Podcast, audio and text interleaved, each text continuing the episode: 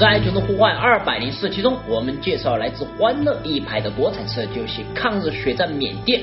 本身欢乐一派打算开发抗日三部曲，但由于前作《抗日血战上海滩》和《抗日血战缅甸》市场表现欠佳，致使第三部《抗日血战钓鱼岛》胎死腹中，留下了不小的遗憾。然而在这期视频的评论栏里，有一条观众的评论格外显眼，他说：“其实欢乐一派还做了一个叫《越南战争胡志明路线》的游戏。”不过估计敖厂长都找不到这游戏，这就奇怪了，怎么可能有我找不到的游戏？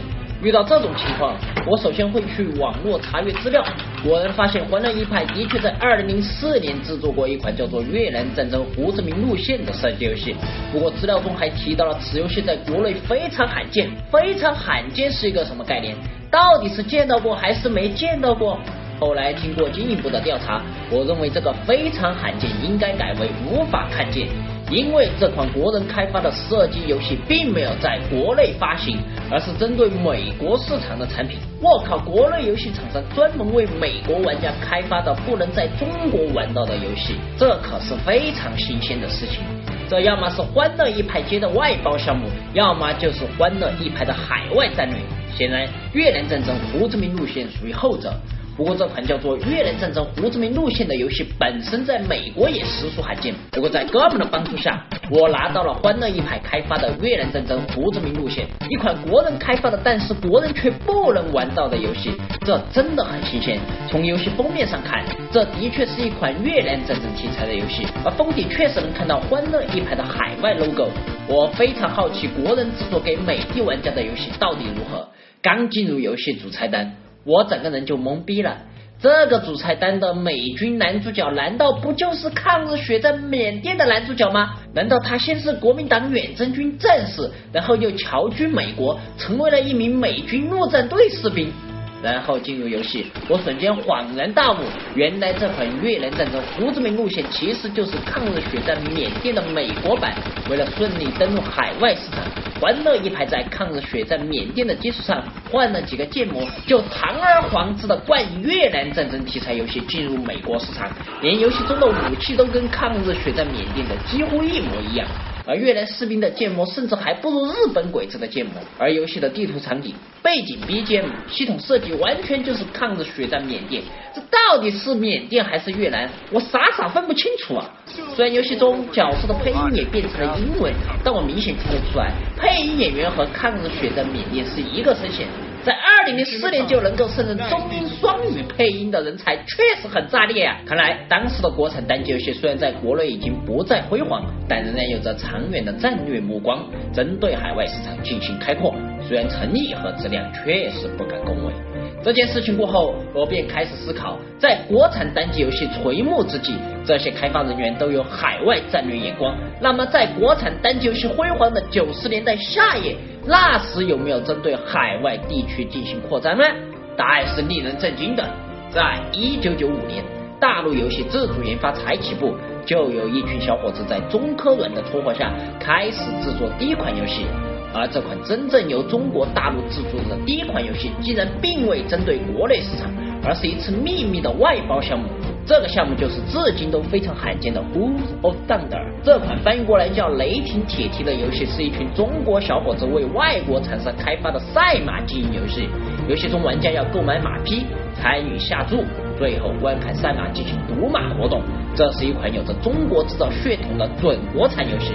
而这次外包制作《雷霆铁蹄》的经验非常难得宝贵，这群制作游戏的小伙子迅速成长，有了经验和能力，他们开始真正为国内玩家制作精品游戏。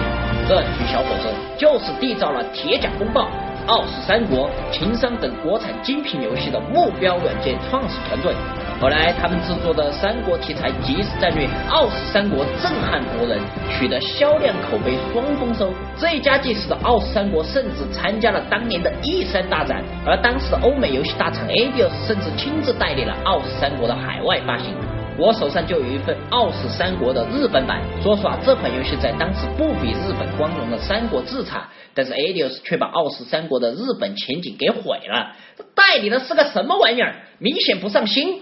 一开始的安装界面和启动界面竟然仍然是中文的。先不说日本玩家看不看得懂，而进入游戏竟然没有日语配音。要知道，日本玩家是最看重海外游戏的配音本土化表现的。伏龙凤雏，二者得一，可安天下。首先，单击鼠标左键，选择农民。正在后面是主办是将军。正在后面是主办是主公。而 Adios 代理的《奥斯三国》美国版就有英文配音。Sleeping Dragon and Young Phoenix. With one you can conquer the world. I have two of them. It's time to revive the Han dynasty. 虽然刘备和关羽是一个人配的，但听着也。This is a precious opportunity for us to begin our great undertaking. I would like to attack the rebels. What do you think? I am under your orders, elder brother. Even if I have to go through fire and water, I will do it. I only follow you, elder brother.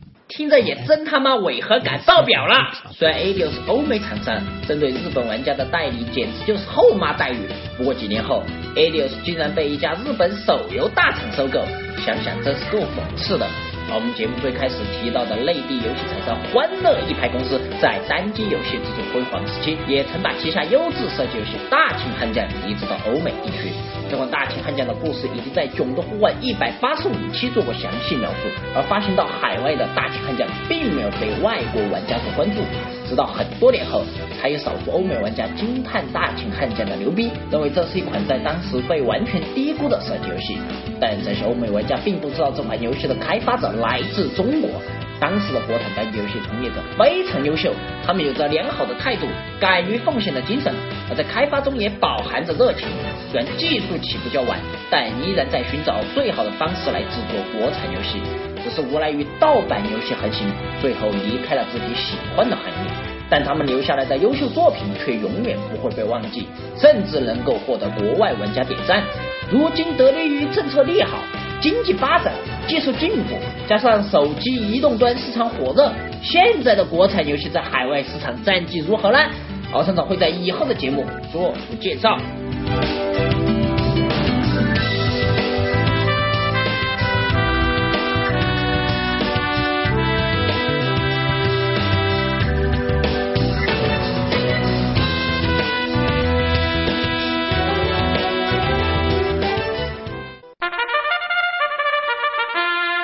To run.